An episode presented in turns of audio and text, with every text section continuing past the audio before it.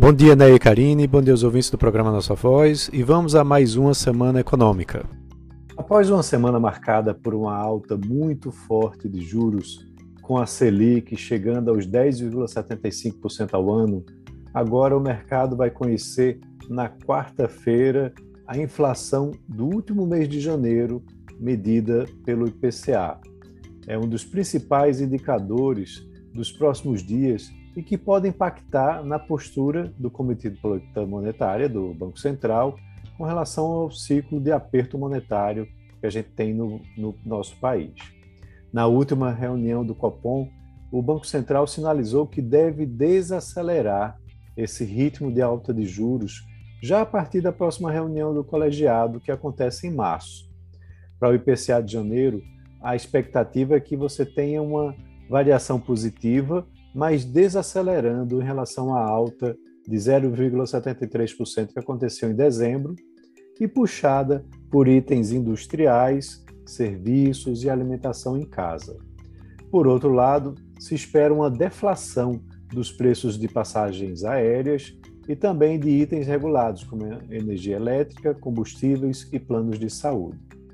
Na terça-feira, a expectativa é que o Banco Central confirme um tom mais dovish né, na ata da última reunião.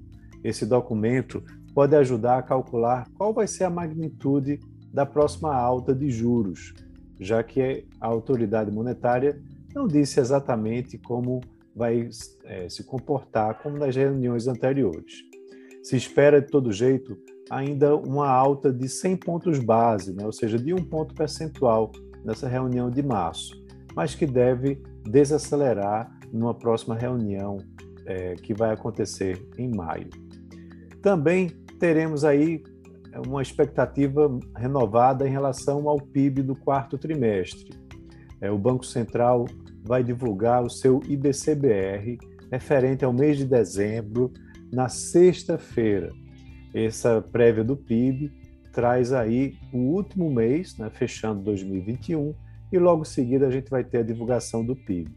Na quarta-feira, o IBGE vai divulgar as vendas do varejo, onde se espera uma desaceleração no seu crescimento.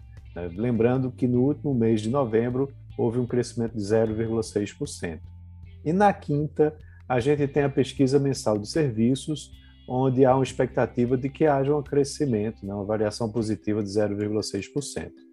Lá fora, temos dados de inflação, né? o índice de preços ao consumidor, o CPI de janeiro, sai na quinta-feira, com expectativa de alta, e na sexta, a inflação alemã, né, o mesmo dia onde vai ser divulgado, quando vai ser divulgado o PIB do Reino Unido. E a temporada de balanços continua bastante agitada. A gente tem na quarta-feira a Petrobras divulgando seu relatório de produção do quarto trimestre. Nesse mesmo dia, o CAD vai discutir a venda dos ativos, ativos móveis da Oi para TIM, Vivo e Claro. Na quinta-feira, após o fechamento do mercado, saem as prévias operacionais da Vale, né, com dados trimestrais de produção de minério de ferro e níquel, por exemplo. E antes disso, já na segunda, Apvida e Notre Dame fazem uma teleconferência sobre a combinação dos seus negócios. Com relação aos balanços, a gente vai ter aí a divulgação de Bradesco, Itaú eh, e outros bancos e seguradoras. Eh, essas duas têm, uma, têm ações de peso no Ibovespa e também balanços de incorporadoras e da Uzi Minas. Então, vai ter bastante divulgação de balanços aí durante essa semana.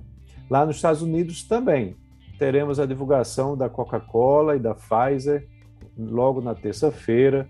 Uber e Walt Disney apresentam seus resultados na quarta-feira e o Twitter vai mostrar os seus dados na quinta após o fechamento do mercado. Então é isso. Um abraço a todos e uma ótima semana.